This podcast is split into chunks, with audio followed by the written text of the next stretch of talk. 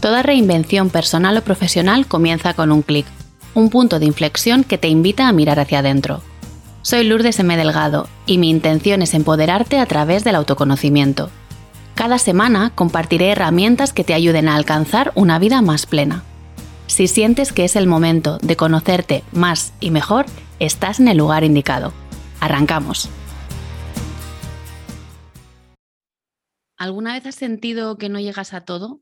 Que si atiendes tu negocio o desatiendes a tu pareja, que mm, las horas que estás invirtiendo en tu emprendimiento o en tu trabajo se las quitas a tu relación. Según un estudio publicado en 2020 por el Instituto Nacional de Estadística, un total, y esto lo he sacado de sus redes, un total de 99.444 parejas decidieron divorciarse o interrumpir su convivencia a lo largo de dicho año.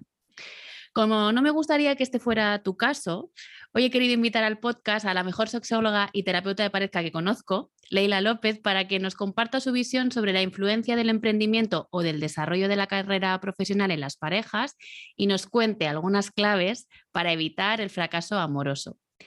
Leila es autora del libro 365 días de pasión en tu pareja, licenciada en Ciencias Políticas y Trabajo Social, tiene amplia experiencia trabajando con niños con autismo, personas mayores y sus familias.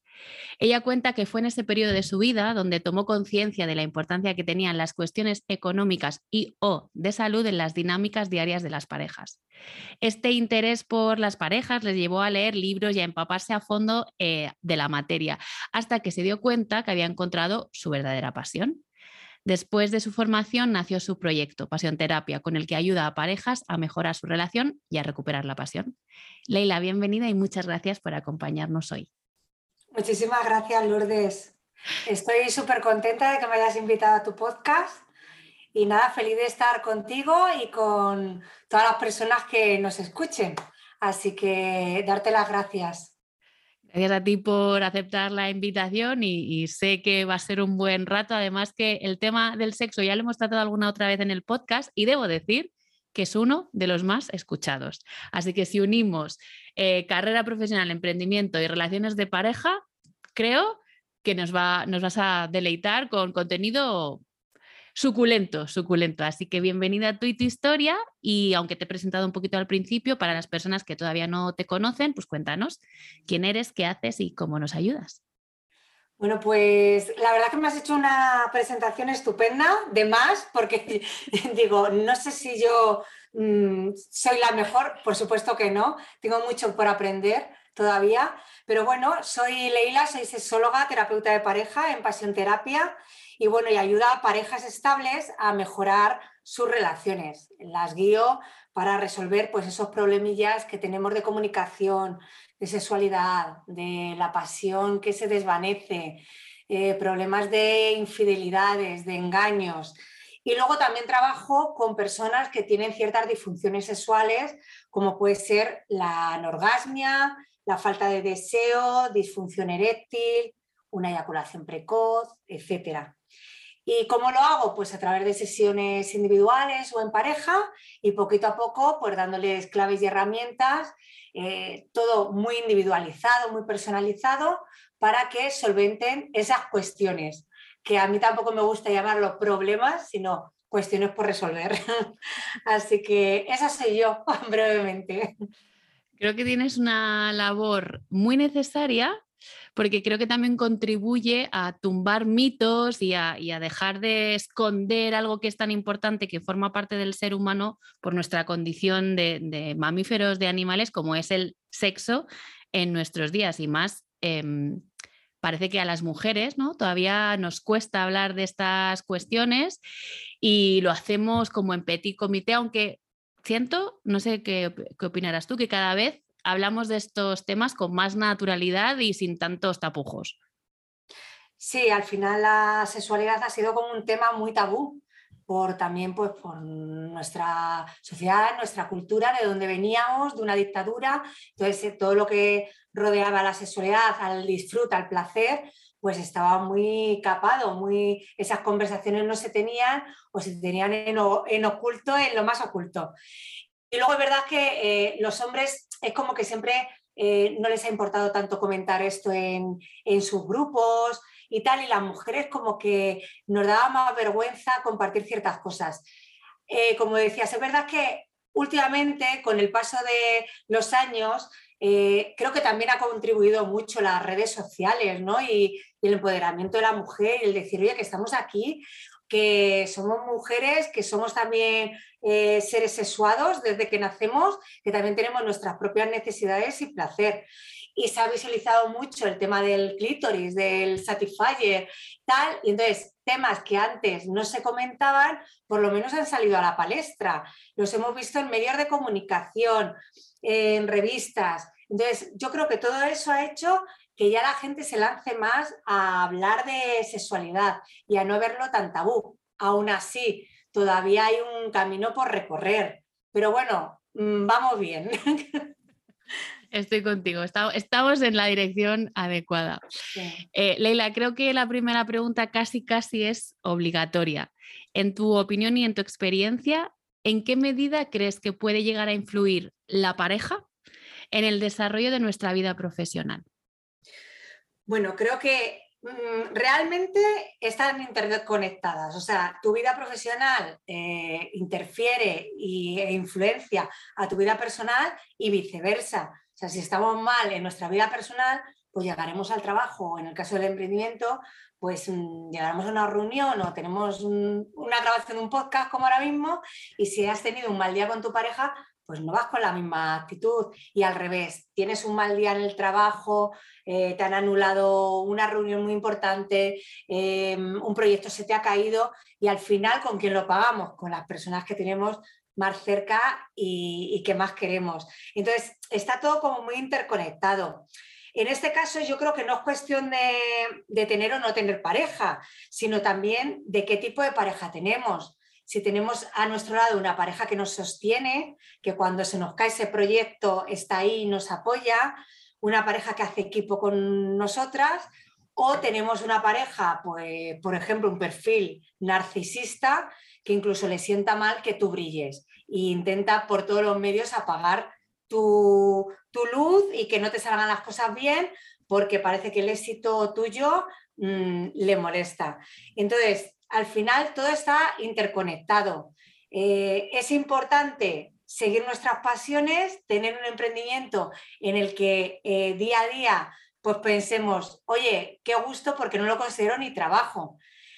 Eso nos va a dar felicidad y nos va a dar felicidad tener un buen equipo, una buena pareja que cuando volvamos de nuestro trabajo o de, un viaje de negocios, tal, nos espere con los brazos abiertos y nos pregunte, oye, ¿qué tal te ha ido? Y tus alegrías sean sus alegrías, igual que las penas, pues sean sus penas. Así que eso es, claro que influye, influye mucho. Sí.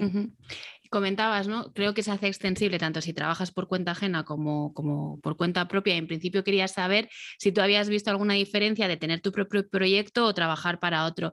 Pero me voy a permitir cambiar la pregunta y en vez de eso voy a hacer un, matiz y es, ¿qué pasa cuando uno de la pareja emprende y el otro no? Pues esto depende, Lourdes, del, pues de las circunstancias que tenga la pareja. O sea, es una pareja que ya tiene un largo recorrido, es una pareja que hace poco se conocieron, que han empezado la convivencia hace poco. También depende, depende de muchos factores. Luego también, una vez que tú emprendes eh, bueno, puede ser que tu pareja también tenga un emprendimiento. No, si tiene un emprendimiento, pues seguro que te entiende más que si trabaja por cuenta ajena. Ese es otro factor a tener en cuenta. Pero, por ejemplo, también sucede de una pareja estable de tiempo que ya decide emprender y ¿qué sucede? Que el emprendimiento toca la economía familiar. Entonces, ahí también se pueden dar circunstancias en las que existan ciertos roces, porque a lo mejor la otra persona no crea en tu emprendimiento o vea que se destina parte de la economía familiar a tu emprendimiento y eso le crea pues incertidumbre porque no sabes si te va a ir bien, si te va a ir mal. Entonces, depende de, de las circunstancias, del recorrido de la pareja, de la economía de la pareja y de muchas cuestiones y sobre todo de la comunicación, de qué comunicación tiene esa pareja para hablar todos estos temas. Porque igual que decíamos que muchas veces la, conversación de, la sexualidad y en pareja sucede que es como un poco tabú, que ni tu pareja sabe lo que te gusta, ni tú lo que le gusta a tu pareja, pues también sucede en estos casos, que muchas veces estos temas económicos como que son conversaciones muy complicadas y muy difíciles y no se hablan. Y es fundamental estos temas ponerlos y abordarlos y, tener respuesta de qué va a suceder en un futuro a corto plazo y a largo plazo. Em, te agradezco un montón la respuesta porque la siguiente pregunta va un poco a lo que yo creo que, que es uno de los principales problemas o, obstáculos en una pareja, que creo que es la conversación, que es lo que has dicho, no hay que tener conversaciones sobre el sexo, lo que te gusta, lo que no, sobre qué te parece el proyecto. ¿Estás de acuerdo con que destinemos una partida de nuestros ahorros o de, los ingresos familiares a esto? ¿no? Entonces, en relación a, estos temas y según tu amplio recorrido como terapeuta, ¿cuáles son esos problemas más frecuentes que se dan en las parejas?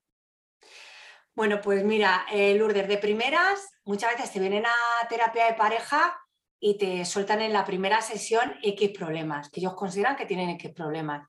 Luego hay que ver qué hay detrás de, de esa capa, ¿no? Porque luego rascando, rascando, hay muchos más problemas de fondo. Al final lo que te exponen es como la punta del iceberg. Luego hay que ver qué hielo hay por debajo, que a veces las raíces pues son mucho más grandes.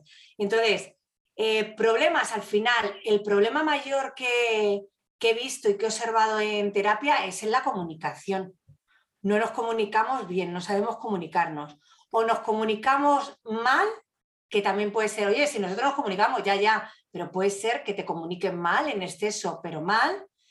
O que te comuniques poco, que apenas te hables, que lo típico de qué tal el día, bien, bien. El resumen de 12 horas fuera de casa es bien, que, esto pasa con mucha frecuencia. Y entonces eh, el problema de la comunicación es uno de los pilares fundamentales que hay que resolver en las parejas. Luego, también otro muy importante es el tema de la monotonía. O sea, de cómo la pareja, pues poco a poco eh, se va apocando la pasión, no hacemos nada por ello, y entonces entramos en una monotonía que hace que haya un desgaste, un enfriamiento, un, al final un distanciamiento en la pareja. Entonces, yo si tuviese que elegir dos problemones así más importantes en la comunicación y la monotonía, porque luego de ahí derivan ya muchos otros. Si tú tienes una pareja muy monótona, si no te diviertes y tal, oye, pues a lo mejor caes en decir, oye, pues es que mi compañera de curro, ay, qué gracia me hace, porque llegamos al punto que nos olvidamos de lo que sentíamos en nuestro inicio con nuestra pareja. Y es que lo que sucede, Lourdes, al final es que eh, pasamos del enamoramiento al amor y cuando estamos en fase del amor no alimentamos esa, esa pasión y dejamos muchas veces morir a la pareja. Pero bueno, básicamente yo creo que esos dos puntos son súper importantes y luego pues hay muchos problemas de confianza, de intimidad, de falta de tiempo juntos, pero creo que son derivados de, estos dos bloques, de comunicación y monotonía. Según te estaba escuchando, digo, tiene todo el sentido para mí lo que estás diciendo y has tocado un tema que para mí es especialmente sensible, ¿no? Y es el tema de el distanciamiento y la falta de intimidad. ¿Puedes profundizar un poquito más sobre cómo afecta eh, en la pareja esta falta de cercanía, de complicidad, de intimidad? Pues afecta y mucho, porque al final, Lourdes, nos convertimos en compañeros de piso. O sea, eh, por ejemplo, el, psicólogo Stenberg hablaba de la teoría del amor, en el que tenía que haber eh, como un triángulo, ¿no? El compromiso, ¿no? Oye, que los dos estamos de acuerdo, queremos estar, la intimidad, más entendida como, oye, el cariño, el aprecio y luego la pasión, ya una pasión sexual. Si alguna de estas patas falla, pues tenemos otros tipos de amor, pero claro, si no hay intimidad, si no hay pasión, vale, tenemos un compromiso de llevamos muchos años juntos, nos queremos, qué, cariño nos tenemos, qué amistad, ya, pero si no hay intimidad, no hay pasión, mm, al final estamos compartiendo piso, es como un, yo que sé, un primo hermano, como yo digo, al final estás como con tu primo hermano. Entonces, es fundamental no dejar morir esa parte de la pareja. la intimidad, o sea, el, cariño, el, el, aprecio por tu pareja, el hacerle valer, porque muchas veces vienen a terapia y dicen, no, si mi mujer ya sabe que la quiero, bueno, pero demuéstraselo, ya no tanto díselo, que también, que está muy bien, oye cariño, que te quiero, oye cariño, qué guapa estás, oye, que te has hecho en el pelo, cosa que, que no suele no suelen fijarse mucho los hombres, pero que estén ahí pendientes, pero ya no solo eso, sino que lo demuestren en el, en el día a día. Dan por hecho de no, si mi mujer ya sabe que la quiero, no, no. Demuéstraselo con palabras, en el día a día, con, con actitudes.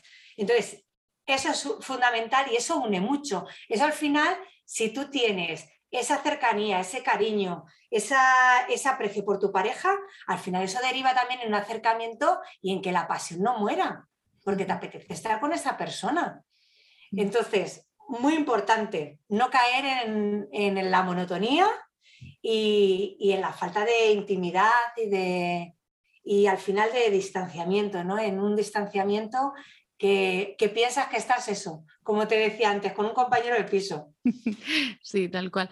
Yo esto con los años uno aprende y, entre otras cosas no da nada por hecho. En mis mm. relaciones en general y en mi relación de pareja en particular. Y creo que va muy unido al otro tema que tú comentabas como pilar fundamental, que es la comunicación. Es pregunta, no des por hecho cómo la otra persona se siente querida o amada, o se siente en intimidad, o se siente valorada, porque a lo mejor es distinto a cómo a ti te gusta recibir las cosas. Entonces yo creo que lo más sencillo del mundo es preguntar, no dar nada por hecho y preguntar, porque hay quien eh, necesita escuchar 20 veces te quiero o te amo o lo que sea, y hay otras personas que a lo mejor necesitamos, por lo que tú dices, mm, te dejo una nota, o mira, he pasado por el super y te he comprado esto porque sé que te gusta, o, cosas así. Entonces, para mí tiene mucho sentido que vayan de la mano este triángulo que tú comentas con el de la comunicación para no caer en, en pues eso, en dar las cosas por hecho, en banalidades, que al final siento que eso apagan eh, la, pareja, apagan la chispa o apagan la pasión. Sí, totalmente, Lourdes. Además que comunicándote con tu pareja es como la conoces. Y lo que dices tú, también hay que saber qué lenguaje del amor tiene cada uno. Hay gente que le encantan las sorpresas, hay gente que le encanta que, que le digas te quiero y otra gente que a lo mejor no, es su lenguaje. Entonces, saber qué es lo que le gusta a tu pareja y, hacer por ello, ¿no? Oye, si tú sabes que a tu pareja de vez en cuando le hace mucha ilusión recibir un regalo, pues ¿por qué no? ¿Por qué esperar a un cumpleaños o esperar el día de los enamorados, no sé qué? Oye, que tampoco tiene que, no estamos hablando ni de ramo de rosa ni roles, que pueden ser detalles súper simples de coger una notita, un post-it que todo el mundo tiene en casa y metérsela en el monedero, que cuando vaya a pagar vea esa notita y mira qué gesto más fácil y qué poco coste tiene y, qué inmenso valor tiene en, la pareja y en esa persona que lo mm. recibe. Y también la responsabilidad de cada uno de decir, de pedir lo que te gusta, lo que no, lo que, lo que quieres, lo que esperas, porque lo del dar por hecho es en los dos sentidos, ni tú con el otro, ni el otro para contigo, porque a lo mejor la otra persona se piensa que lo está haciendo estupendamente, que a ti te está llegando todo ese amor, todo ese cariño, toda esa cercanía, y como tú nunca le has dicho, mira, es que yo me siento mucho más querida si me rascas un ratito la cabeza por la noche en el sofá, que no si me dices 20 millones de veces mm, que me quieres con, con locura o me lo escribes 50 millones de veces a lo largo, a lo largo del día. O sea que creo que es algo proactivo de ambas partes y responsabilidad de los dos. Por supuesto que va por ambas partes. O sea, de nada sirve que una persona haga y la otra persona no. O sea, es recíproco. Tiene que ser las dos personas. Comunicarse bien, saber qué es lo que le gusta a la otra persona y hacer por, pues por mm, hacerle la vida más fácil a tu, a tu persona favorita, ¿no? Porque al final tiene que ser tu persona favorita, ¿no? Y, eh, en el día a día, pues eso, ir alimentando la chispa. De chispa quería yo hablarte, es, un hecho, es evidente que todos sabemos que la pasión se pierde, que la pasión se acaba. Tú hablabas antes al principio em, que hay una fase de enamoramiento y luego hay una fase de amor y que entiendo la pasión será distinta en cada una de las fases. Aún así, la pasión en una pareja no se debe de perder. Y si se pierde, la cuestión es, ¿se puede recuperar? Pues esto es un temazo, Lourdes. A ver, ¿se puede recuperar? Sí, pero hay un pero. no es gratis, no es gratis. No, efectivamente, eh, claro, nos creemos que el amor es eh, eso que percibimos y que sentimos los primeros meses, los primeros años. Y entonces, en cuanto empieza a bajar, que hay estadísticas en las que hay estudios en los que han comprobado que empieza a bajar en torno a los dos, tres años de relación, de ahí que muchas crisis de pareja sean en torno a los tres años, ¿no? Que es cuando ya nos planteamos, ¿pero estamos bien o no estamos bien? ¿Queremos a esta persona a nuestro lado o no? Eh, ya empezamos a ver eh, que nuestra pareja no es perfecta, porque en plena fase de enamoramiento, pues lo que nos sobra es pasión queremos estar 24 horas con esa persona pegada, somos como animales y estamos totalmente enajenados y, queremos estar con esa persona y la vemos maravillosa. Luego con el tiempo, pues ya vamos viendo que no es solo todo lo que reluce, que como todos, como todas, pues tenemos nuestras taritas, como yo digo, y nuestras cosas, porque venimos de, pues de familias diferentes, de experiencias diferentes, de un origen diferente. Entonces, es imposible que tu pareja sea igual que tú. Entonces, nos diferencian cosas y ahí es cuando nos empezamos a dar cuenta. Cuando ya ha pasado el tema de, esto, dos, tres años, el pleno enamoramiento, tal, pues ya llega una, bueno, llega o la ruptura o llega un amor ya más maduro, más pausado, en el que ya aceptamos a nuestra pareja con sus inconvenientes, con su, tal y como es, sin esconderlo ni idealizarlo. Y entonces, ahí, pues, ¿qué sucede con la pasión? Que ya no se mantiene sola. Digamos que la pasión en plena fase de enamoramiento es como el ¿no? Una montaña súper empinada, vamos, a tope, estás en la punta del Everest. Luego llega el amor y claro, mm, si no lo alimentamos, como siempre digo, la pasión requiere acción. Si no hacemos nada por seguir alimentándola, se convierte en un encefalograma plano. Y entonces dejamos morir la pasión, dejamos distanciarnos, o sea, nos empezamos a distanciar, se enfría la pareja, encefalograma. ¿Qué tenemos que hacer? Pues como digo yo, vale, es imposible, el pero estaba aquí, es imposible tener el Everest, pero podemos tener cordilleras. Y entonces, no siempre va a ser ya una carretera lineal. Oye, pues vamos a hacer esos piquitos, vamos a activarnos, Em, pues de vez en cuando vamos a tener una cita eh, como teníamos antes. Oye, vamos a hacer eh, las actividades que nos hacían felices cuando éramos novios, digo, bueno, pues en la primera fase del enamoramiento, ¿no? Que muchas veces se dejan de hacer, caemos en la monotonía, ya empezamos a hacer siempre lo mismo, lo mismo, lo mismo, y dejamos de hacer las cosas que antes nos encantaban, pero que era a lo mejor como ir los domingos por la tarde al cine y dejamos de ir, no sé por qué. Entonces, ¿se puede recuperar la pasión? Sí, pero hay que poner intención por ambas partes para recuperarla y sobre todo ir introduciendo novedades, eh, salpimentando la, relación. O sea, muchas veces me dicen, ya, si, es estupendo lo de los ejercicios, eh, sí, me encantaría tal, pero como no los agenden, yo siempre aconsejo, no es que lo ideal sea agendar toda tu vida. Ojalá no tuviésemos que agendar, pero si no agendamos no lo hacemos, porque estamos en piloto automático y vale, yo te lo digo y a lo mejor esta semana vas a hacer la cita con tu pareja, pero la semana que viene se te olvida. Entonces es como, bueno, pues prográmate, si no puede ser cada semana, cada 15 días, si no puede ser cada 15 días, una vez al mes, una cita con tu pareja. En un lugar especial, un mes eliges tú, otro mes elige eh, la otra persona, que no se lo espere, mm, un lugar bonito, tal. Pero como no lo agendemos, dejamos de hacerlo. Entonces, es cuestión de, alimentar, alimentar, alimentar, pues eso, a través de actividades, a través de, de las risas. Y al final lo que tenemos que hacer es cosas que nos diviertan a ambos. Porque no hay distancia más corta entre dos personas que la risa. O sea, si tú te lo pasas bien con tu pareja, ahí va a haber acercamiento, va a haber intimidad, vas a estar de buen humor, vas a llegar a casa y vas a querer a lo mejor mm, seguir la velada. Entonces, mm, el pero está ahí, que en plena fase de enamoramiento no hace falta echar eh, leña al fuego, pero ya cuando pasamos a la fase del amor, hay que cargar el remolque de leña y echar y echar. Qué, metáfora tan visual y para mí tan, tan acertada. ¿no? Em, voy a abrir un melón eh, que me he pensado si compartir contigo o no, pero bueno, como aquí estamos en confianza y tampoco nos escucha nadie, quiero preguntar porque a veces me han traído estos temas en sesiones y me gustaría saber tu opinión. Mm, hablábamos antes de cuando uno entra en monotonía, cuando uno empieza eh, a buscar, a fijarse fuera lo que ya le falta dentro, entiendo que una de las consecuencias es una infidelidad. Hablabas antes, ¿no? El tema de infidelidades y tal. ¿Las infidelidades se pueden superar? Como pareja, ¿tú puedes superar una infidelidad o es algo que marca ahí una crucecita y ya cuesta mucho remontar? Pues se puede superar, sí, sí se puede superar. ¿Que es fácil? No. Vale. No es fácil.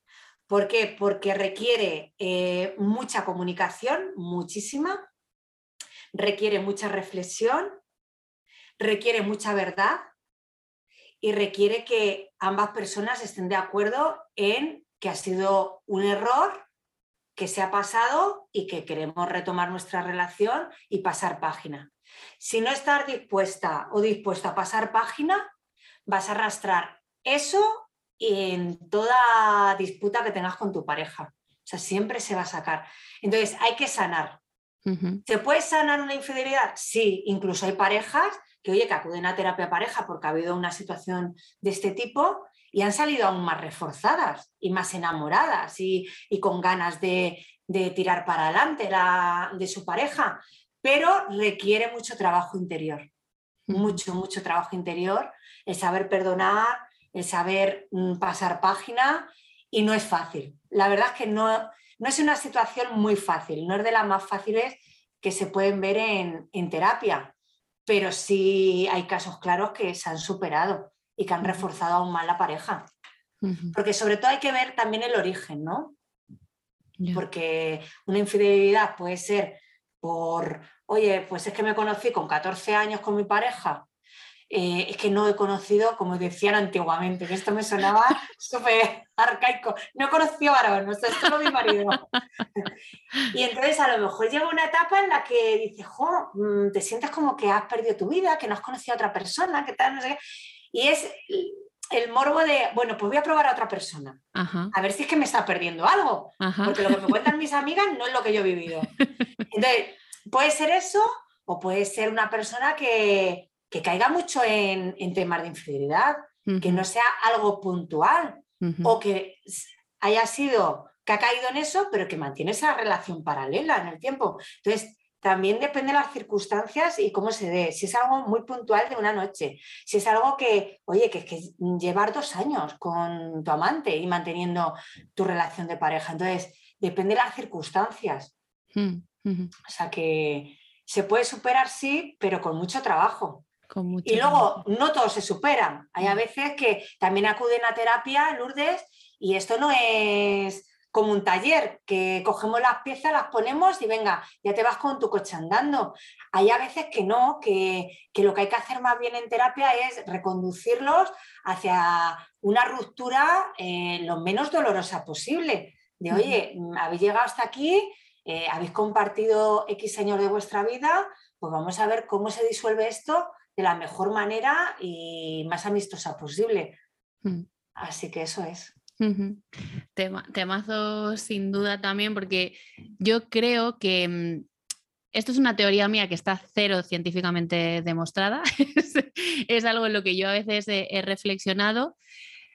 ¿Cuánta depresión puede sentir una persona para no perdonar o no querer superar una infidelidad por miedo al que dirán, por miedo a qué van a pensar de mí si yo perdono, si yo avanzo, si yo decido continuar adelante con, esta relación. Y es una pregunta que, que, me hago no de manera frecuente, pero sí pienso cómo nos puede condicionar el querer tomar una decisión genuina de, venga, estoy dispuesta a superarlo, lo que pueda pensar nuestro entorno o nuestros hijos o, o nuestros amigos. ¿Tú crees que hay cierto ¿Cierto condicionamiento? A ver, que sucede eso, sí sucede, pero sobre todo la persona se tiene que preguntar qué es lo que quiere ella. Independientemente de quién te rodea, de tus hijos, de tu madre, de lo que te digan, no sé qué, al final eres tú la que estás viviendo con esa pareja. Si hay niños, si hay hijos, si hay hijas, si tú estás mal con tu pareja, eso va a revertir. Entonces, qué mejor que tus hijos, oye, si al final eh, hay una ruptura, pues que sean lo más amistosa posible y que tus hijos vivan en paz, no en, continuo conflicto. Entonces, sobre todo es hacerte la pregunta, ¿qué es lo que realmente quiero yo? Olvidándome de, de la gente de alrededor, si al final tu madre no está ahí en tu día a día, ni tu familia, ni tus amigas que dirán, qué van a decir en el pueblo, pero que no viven contigo, que tú, nadie mejor que tú para saber lo que tienes en casa. Entonces, es una decisión súper personal, súper personal, que, ya te digo que lo ideal es no dejarse influenciar por nadie. Es verdad que a veces solas no podemos tomar este tipo de, de decisiones. Por eso, oye, pues mira, en tu caso, tú que eres coach, seguro que, te aparecen estos temas. A lo mejor necesitas un empujón, necesitas alguien que te guíe, que te haga reflexionar, porque al final la respuesta la tenemos en nuestro interior. Pero muchas veces no nos queremos escuchar. Entonces, a lo mejor necesitas pararte a reflexionar con una persona especializada para que tú saques tu verdad para que no te cuentes milongas ni escuches el ruido que te rodea. Mm. Así que esa es, esa es mi opinión, Lourdes. Yo soy muy partidaria de, decir que tomes las decisiones que puedas sostener en el tiempo, las que tú quieras, y para eso estoy de acuerdo contigo que una tiene que parar y conocerse y saber qué quieres tú de verdad. El tema es que muchas veces no nos paramos a preguntarnos qué queremos nosotras. Y como tú dices, la respuesta está dentro y ahí radica totalmente la diferencia. Em, antes de, terminar, me gustaría que nos dieses tu opinión sobre la importancia, decías antes, ¿no? Al principio siempre estamos pegados juntos a todas horas, queremos estar con esa persona, tal, pero llega un momento en el que uno puede sentir la necesidad de tener su propio espacio. ¿Y cómo de importante es para ti que dentro de la pareja tengamos espacios compartidos, pero también tengamos espacios separados. Pues es una de las claves de la felicidad de las parejas, Lourdes. O sea, el tener cada uno su espacio. Sí es verdad que es fundamental tener proyectos en común, espacios en común, porque también eso es malo no tenerlo, que cada, si cada uno lleva su vida y no hacemos nada juntos, también es malo. Pero aparte de tener eh, proyectos, actividades en común, cada persona debe buscarse eh, sus hobbies, sus actividades, su, jardín secreto. Hay un libro que se llama El Jardín Secreto que habla eh, precisamente de este tema. Entonces, fundamental que busquemos nuestras actividades, que también tengamos eh, ese oxígeno, ¿no? Porque al final, el que tú hagas una actividad aparte de tu pareja también oxigena a la pareja porque te va, al final somos eh, seres gregarios, nos encanta relacionarnos, mm, nos encanta estar con gente, conocer gente nueva. Oye, si tú haces yoga o vas a clases de pilates o vas a, yo qué sé, a talleres de pintura porque te encanta, al final tú vas a volver a casa con una satisfacción y vas a llegar contenta porque estás haciendo algo que te gusta y que estás compartiendo con gente que también le gusta. Entonces, una de las claves de la felicidad, como te digo, es tener un espacio propio, por supuesto. Hay que tener proyectos propios y espacio propio en la pareja. Y luego compartir, claro, también. Claro, si no lo que tú dices, volvemos al punto de compañeros de piso, tú con tu vida y yo con la, y yo con la mía. Y mm, antes de ya terminar eh, definitivamente, tengo que hacerte la pregunta mm, más eh, emblemática del podcast y es que como una terapeuta sexual y de pareja tan extraordinaria como tú puede ayudarnos a que dejemos de comernos el coco y empecemos a comernos el mundo u otras cosas, cada uno aquí que elija lo que quiere comerse. Pues ¿cómo podemos hacerlo? Yo creo que viviendo en el, en el agradecimiento y en la abundancia, ¿no? El, el, otro día, mira, escuchaba a Marian Rojas, que hablaba de, la psiquiatra Marian Rojas, que hablaba de más del 90% de las personas eh, nos preocupamos por cosas que no van a ocurrir, ¿no? Nos pasamos el día preocupadas, preocupados. Oye, vamos a pararnos a agradecer lo que tenemos, no a tanto fijarnos en nuestras carencias, ¿no?